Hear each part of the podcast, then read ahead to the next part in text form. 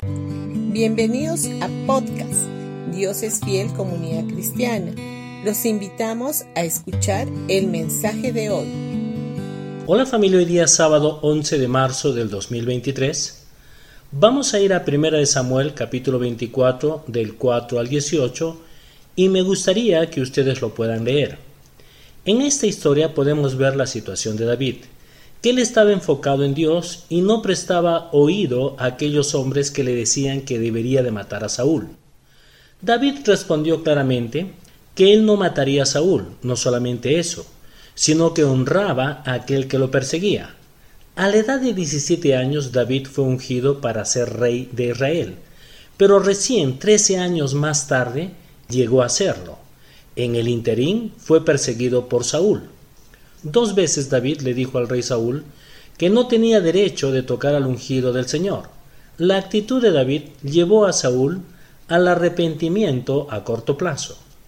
En Primera de Samuel, capítulo 26, versículo del 22 al 25 dice: Aquí está tu lanza, oh rey, dijo David.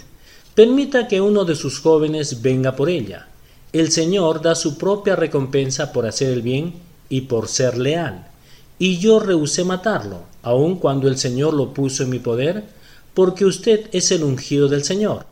Ahora que el Señor valore mi vida, así como hoy yo he valorado la suya, que Él me rescate de todas mis dificultades.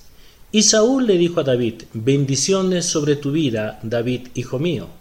Harás muchas acciones heroicas y seguramente te irá bien en todo lo que hagas. Luego David se fue y Saúl regresó a su casa.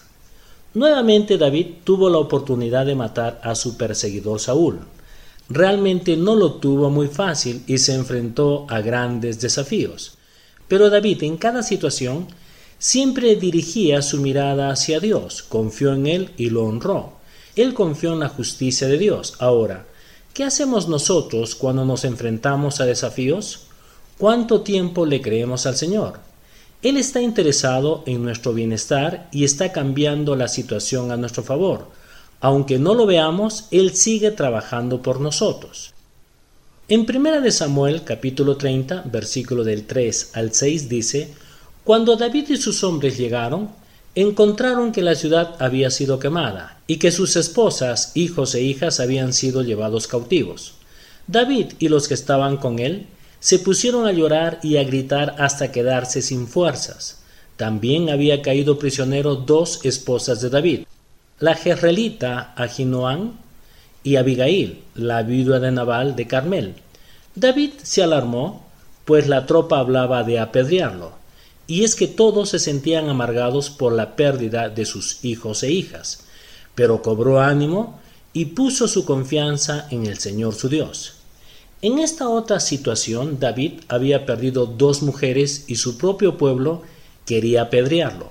Entonces fue tras los amalecitas por consejo del Señor y liberó mujeres e hijos e hizo un gran botín, el cual le entregó al pueblo.